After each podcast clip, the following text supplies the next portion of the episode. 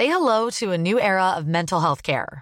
Cerebral is here to help you achieve your mental wellness goals with professional therapy and medication management support. 100% online. You'll experience the all new Cerebral Way, an innovative approach to mental wellness designed around you. You'll get a personalized treatment plan from a therapist, prescriber, or both in a safe and judgment free space. Your cerebral therapist or prescriber will outline a customized plan with clear milestones along the way so you can get to feeling your best. With Cerebral, you're not alone in your mental health journey. We're here to empower you to live a fulfilling life. So take that first step towards a brighter future and sign up today at cerebral.com slash podcast and use code ACasts to get 15% off your first month. Offer only valid on monthly plans. Other exclusions may apply. Offer ends July 31st, 2024. See site for details.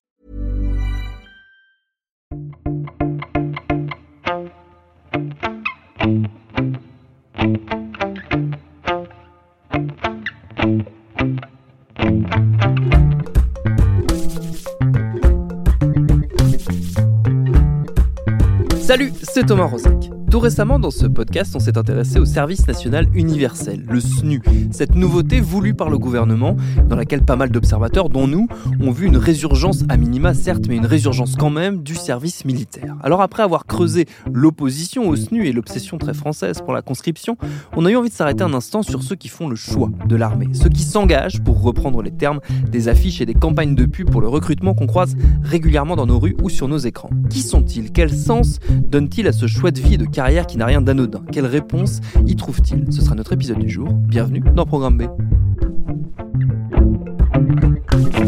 Même la Grande Muette se met à la publicité. L'armée de terre, soucieuse de son image et surtout de la qualité de son recrutement, propose en effet à partir de ce soir un clip télévisé sur le thème Risqueriez-vous votre vie pour quelqu'un que vous ne connaissez pas? Nous, oui.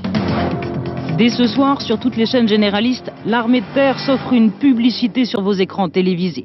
Les dernières campagnes étaient faites pour recruter. Celle-ci n'est destinée qu'à changer une image de marque souvent négative de l'armée de terre. En clair, casser l'image de l'adjudant un peu borné, de la boue dans laquelle il faut parfois traîner et des cours de caserne que l'on doit balayer. J'ai prononcé plusieurs fois le mot il à l'instant. Je devrais plutôt dire il et elle, car depuis les années 90, l'armée s'est de plus en plus ouverte aux femmes, que ce soit du côté du service actif ou de la réserve, ces volontaires qui, en parallèle à leur vie civile, endossent de temps en temps l'uniforme pour des missions spécifiques. Ils sont notamment beaucoup sollicités depuis les attentats de 2015 et la mise en place de l'opération Sentinelle. Parmi eux donc, des hommes et des femmes comme Chloé, lieutenant réserviste en Ile-de-France. Je lui ai demandé pourquoi elle avait fait ce choix alors qu'elle appartient comme moi à une génération débarrassée des de nos aînés. Justement, je pense que le fait que ça fasse plus partie aujourd'hui de notre univers et qu'il n'y ait plus de service euh, militaire obligatoire comme il y a pu y avoir à une époque, euh, je pense que c'est un manque aujourd'hui qu'on a dans la société d'aujourd'hui parce que dans l'institution euh, de l'armée, enfin on apprend quand même certaines valeurs certaines valeurs de base de savoir-vivre, de savoir-être, de comportement et de comportement en communauté. Euh, donc moi je pense que vraiment en fait j'aurais aimé faire. Donc du coup je suis je l'ai fait tout seul en m'engageant dans, dans, dans la réserve. Et puis euh, et puis les nombreux événements qui nous ont touchés euh, ces dernières années euh, euh je me suis dit moi je m'en sens capable. Moi je, moi je, moi je suis capable de m'engager. Et quand tu regardes les les gens que je côtoie autour je sais que tout le monde n'est pas capable de le faire. Tout le monde ne peut pas prendre le temps de le faire donc je me suis dit, si toi t'en es capable et que tu peux prendre le temps, euh, si tu le fais pas, euh, personne ne le fait en fait. Donc il faut euh, savoir donner, euh, donner de son temps pour pour essayer de faire en sorte que le monde tourne un peu plus rond. Et puis l'armée, ça apporte, enfin ça apporte des compétences et des, des activités très diversifiées. Mmh. ça permet d'apprendre beaucoup. Comme quoi, par, quoi par exemple? Euh, comme euh, les activités sportives, les activités de, de topographie, euh, de course d'orientation, euh, la partie euh, tir, ouais. qui est très intéressante, la partie moi comme je suis en moi comme j'ai un grade d'encadrement euh, la, toute la partie un peu ressources humaines, encadrement de personnes, évolution des gens, euh, les intégrer dans l'institution, leur faire faire euh, des choses pour qu'ils évoluent euh, qu'ils évoluent physiquement, mais aussi personnellement dans, dans ce qu'ils sont.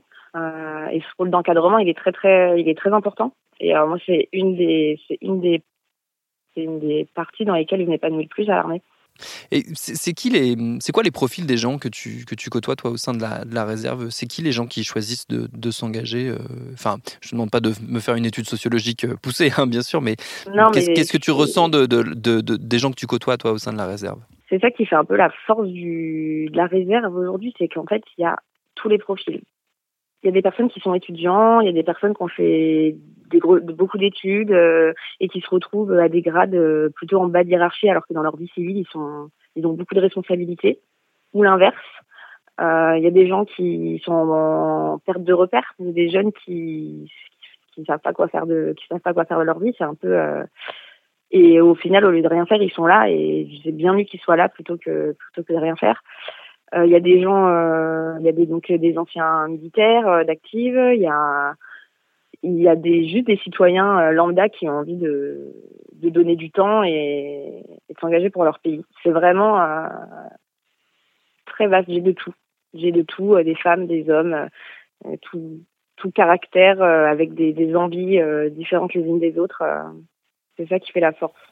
Moi, ce que, ce que je me demande, c'est pourquoi dans ces cas-là ne pas choisir le service d'active, justement? Qu'est-ce qui fait Qu'est-ce qui fait ce, ce, ce, choix, voilà, cette espèce de, dualité, ce besoin de dualité entre une vie civile et une vie, euh, et une vie militaire euh, Vraiment, qu'est-ce qui, qu'est-ce qui, qu'est-ce qui est à l'origine de ça? C'est ça qui m'intéresse. Alors, pour, je vais parler pour moi, mais je pense que, que, que, que peut-être beaucoup de gens se retrouvent là-dedans, mais euh, s'engager dans l'armée, dans l'active, c'est, c'est le sacrifice d'une vie. encore plus pour une femme, puisque puisqu'en fait on est euh, en opération extérieure euh, la moitié voire les trois quarts de l'année, donc pas chez soi, loin de sa famille, loin de ses amis. Euh, donc c'est un engagement, c'est vraiment un engagement d'une vie, un engagement très fort.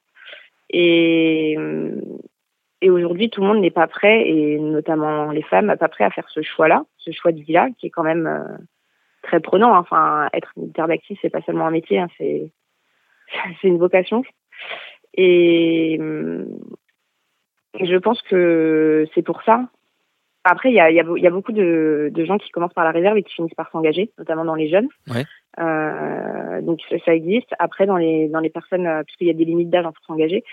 Après, euh, c'est des gens qui ne s'engagent. Pourquoi on ne s'engage pas C'est parce que euh, on tient notre vie civile, on tient à la vie de famille qu'on a, euh, et que et que pouvoir le faire par intermittence, euh, c'est bon, c'est le juste milieu. Est-ce que toi tu as vu évoluer euh, le public qui vient, qui vient vers la réserve? On parlait tout à l'heure de, des différents on va dire, événements euh, tragiques qui ont pu frapper notre pays ces dernières années. Est-ce que toi tu as vu évoluer le, le, public, la population qui vient, qui vient vers la réserve et peut-être les, les, ressorts de leur engagement justement? Je ne l'ai pas vu évoluer parce que je, suis, je ne suis pas réserviste depuis suffisamment longtemps. mais ça a surtout évolué dans le sens où les gens sont, se sont plus mobilisés, se sont plus dit euh, et pourquoi pas moi et, et il faut que il faut que j'essaye. Il faut que j'essaye, il faut que j'aille voir ce, enfin, il faut que j'aille voir comment comment ça se passe.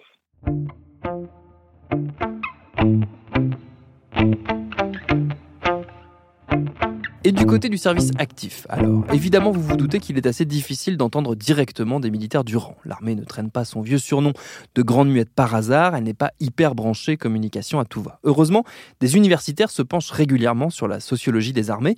C'est le cas de Barbara Jankowski, elle est chercheuse à l'Institut de recherche stratégique de l'école militaire. Elle est venue nous voir et je lui ai demandé, pour démarrer, qui étaient les jeunes qui s'engagent aujourd'hui. Euh, d'abord, je vais vous donner une idée du volume. Je pense que ces dernières années, le volume a un petit peu augmenté après avoir connu une baisse. Je pense qu'au minimum, les armées recrutaient à peu près 12 à 15 000 jeunes. On en est à 23 000 depuis 2015, hein, depuis qu'on a mis en place l'opération euh, Sentinelle. Et donc sur ces 22, 23 000, c'est l'armée de terre qui recrute le plus. Et ensuite, euh, je pense dans des, dans des proportions à peu près égales, l'armée la, la marine et l'armée de l'air. Alors, les armées recrutent à tous les niveaux, Évidemment, plus on monte euh, enfin, dans la catégorie des officiers, il y en a beaucoup moins. Mais donc, officiers, ce sont des grandes écoles. En revanche, euh, l'armée de terre recrute ces militaires du rang, ce sont des jeunes sans qualification, mm. pour la plupart. Alors, sans qualification ne veut pas dire les, les, les, plus à la marge de la société, parce qu'il faut quand même un minimum euh, à la fois comportemental et, surtout montrer une capacité à s'adapter, mm. même au niveau scolaire. Donc, je pense que là, euh, le, le, niveau qui est requis, c'est le niveau bac ou avec ou sans diplôme. Donc, alors, le niveau scolaire, c'est une chose, ça ne vous donne pas une idée de qui sont ces jeunes. La jeunesse française, vous, vous savez très bien, elle est devenue de plus en plus clivée entre ceux qui mm. ont un diplôme et ceux qui n'en ont pas. Et évidemment, plus on vient d'un milieu favorisé, plus on aura de chance d'avoir accès à une grande école, à une université prestigieuse, etc. Alors que plus on vient d'un milieu défavorisé, et moins on aura de chance. Donc, c'est probablement, enfin, on, en est sûr, c'est dans les, catégories euh, sociales les plus défavorisées que les militaires euh, recrutent. Et là, ils recrutent aussi, je, je pense que c'est important de le mentionner, euh, des jeunes français issus de l'immigration. Hmm. Je dis ça parce que c'est important dans la mesure où ça représente pour eux une chance d'intégrer un emploi, d'avoir un emploi, parce que on sait très bien qu'ils sont extrêmement discriminés, enfin beaucoup hmm. très très discriminés sur le marché de l'emploi, hmm. alors que qu'ils ont plutôt le sentiment que que l'institution militaire est une institution qui les qui leur donne hmm. ce qu'on appelle une deuxième chance. Est-ce qu'on sait ce que, ce que ces, ces jeunes euh, recrutés par l'armée viennent chercher comme potentielle réponse, comme potentiel sens euh, dans cet engagement? Est-ce qu'il répond uniquement à, aux besoins de travailler et euh, au fait que le marché du travail soit bouché quand on a un profil sociologique qui ne correspond pas aux classes dominantes, on va dire? Ou, ou est-ce qu'il y a aussi, on va dire, le besoin de trouver un métier qui a du sens? Euh, enfin, les jeunes qui, qui, qui s'orientent vers un métier mm. militaire, d'abord, elles ne s'orientent pas qu'à cause du problème du chômage. Mm. On n'intègre pas, euh, on ne devient pas militaire uniquement pour, euh, pour avoir un boulot, parce que mm. c'est un boulot beaucoup trop spécifique pour que ce soit la seule motivation.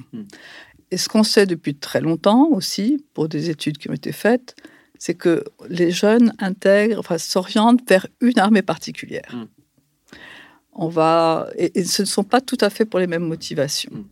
Alors, l'armée de terre, ça sera peut-être plus pour le, le, mouvement, le mm. fait de, partir, de, euh, le, probablement aussi le, le, collectif. Très, enfin, on intègre une unité, on est, on est très très encadré, très soutenu. Hmm.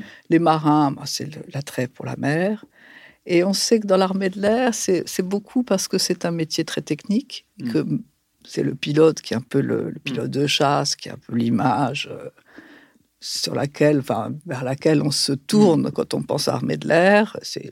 Ils sont minoritaires évidemment en termes de, proportion, mais même les, techniciens, les sous-officiers qui travaillent dans l'armée de l'air, on, se, comment dire, se adhèrent à cette hmm. image qui, qui, hmm. qui, tire un peu, hmm. qui, qui, agrège tout le monde. C'est plus perçu comme un corps d'élite que, que l'armée de terre, par exemple. Comme en tout cas une arme très technique. Et ce qui est, ce qui est d'ailleurs euh, assez injuste parce que l'armée de terre est devenue extrêmement technique. Mais c'est vrai qu'on y rentre un peu plus pour, enfin, je dirais, euh, entre guillemets, l'aventure. Alors, ça, c'est l'aventure, c'était avant que les, les, opérations euh, extérieures se multiplient avec un caractère euh, affirmé de guerre. Hmm. Ce qu'elle n'était pas dans les années 90 encore, hmm. on parlait, c'était essentiellement des missions d'interposition hmm. entre des belligérants, alors que maintenant, clairement, depuis l'Afghanistan, au moment où la, la mission en Afghanistan a, viré, enfin, s'est transformée en véritable mission de combat, et de toutes celles qui, l'ont, qui ont suivi, enfin, jusqu'à celles qui sont déployées actuellement.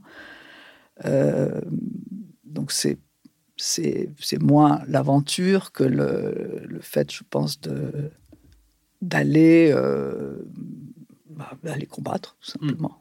Tout simplement. Euh, les D'abord, il y a un processus de sélection qui, est fait par les armées, qui a énormément d'étapes entre le moment où un jeune va euh, s'inscrire sur une des plateformes mises à sa disposition pour dire bon je suis intéressé, il va être convoqué dans un CIRFA, un centre d'information et de recrutement des armées. C'est là c'est interarmisé, donc on, les reçoit les jeunes quelle que soit leur euh, leur demande d'armée. Et euh, le moment où il va signer vraiment son contrat, il y a X étapes qui d'ailleurs leur permettent de sortir parce que bon, certains se trompent hum.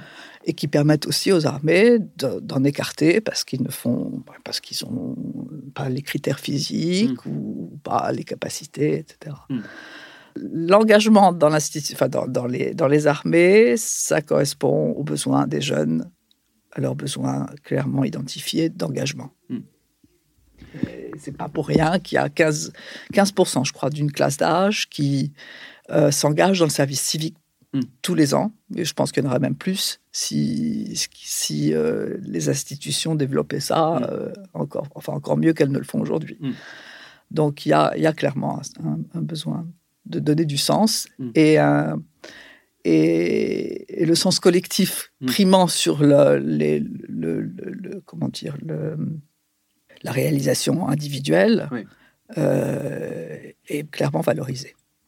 Est-ce que l'armée garde une trace ou un œil sur ce que deviennent euh, ces jeunes qui se sont engagés une fois que leur, euh, que leur contrat est terminé, une fois qu'ils ont quitté potentiellement l'institution et qu'ils sont retournés à, la vie civile? Est-ce qu'on est qu'on est qu'on est qu'on a une idée de ça, du parcours de vie de, de, ces anciens engagés, de ces anciens jeunes, une fois revenus dans la, dans la société? Bon, deux choses. Les armées accompagnent les jeunes dans leur reconversion. Les armées accompagnent le passage du, statut de militaire au statut de civil. Quel que soit votre grade, quelle que mm. soit la durée de votre engagement, vous allez être accompagné. Mm. Ils s'y prennent d'ailleurs longtemps à l'avance pour que personne ne soit surpris, mm. parce que tout le monde ne peut pas avoir un, ne peut pas avoir un contrat qui se renouvelle, euh, tout le monde ne peut pas devenir militaire de carrière. Donc ça, c'est vraiment, je pense que les armées savent faire ça très, très bien, au mieux. Maintenant, il me semble, pour avoir déjà été confronté à ce type de questions que vous venez de me poser, qu'on n'a pas trop idée de ce que deviennent les militaires. Parce que c'est difficile à suivre. Ça demande, vous imaginez le nombre de, jeunes qui passent. Et, donc au bout de dix ans, ça fait un flux énorme. Les gens sont mobiles, les gens ne sont pas forcément faciles à ensuite à, suivre. Quoi. Et ils n'ont aucune obligation, si ce n'est l'obligation de servir dans la réserve euh, pendant, si je ne me trompe pas, cinq ans, mmh. une fois avoir euh, quitté le service actif. Mmh. Et il me semble avoir compris que même euh, que, les, que, les, armées utilisent très peu cette filière-là pour recruter leurs réservistes, parce que même là, ça devient compliqué de les retrouver. Voyez Donc ils préfèrent, euh, je veux dire, les, réservistes sont ceux qui se déclarent mm. volontairement réservistes. Mm. Alors je ne parle pas peut-être pour des, des, spécialités très pointues, etc. Mais dans la masse, c'est très difficile. C'est une population, mais c'est une vraie question. Mm. Ce serait intéressant parce que c'est quand même, on a là un masse, un volume important de, de, de, jeunes qui sont passés par les armées et de savoir qu'est-ce qu'il en reste 5, euh, 10 mm. ans après Ce serait, euh, ce serait, ce serait très, très instructif.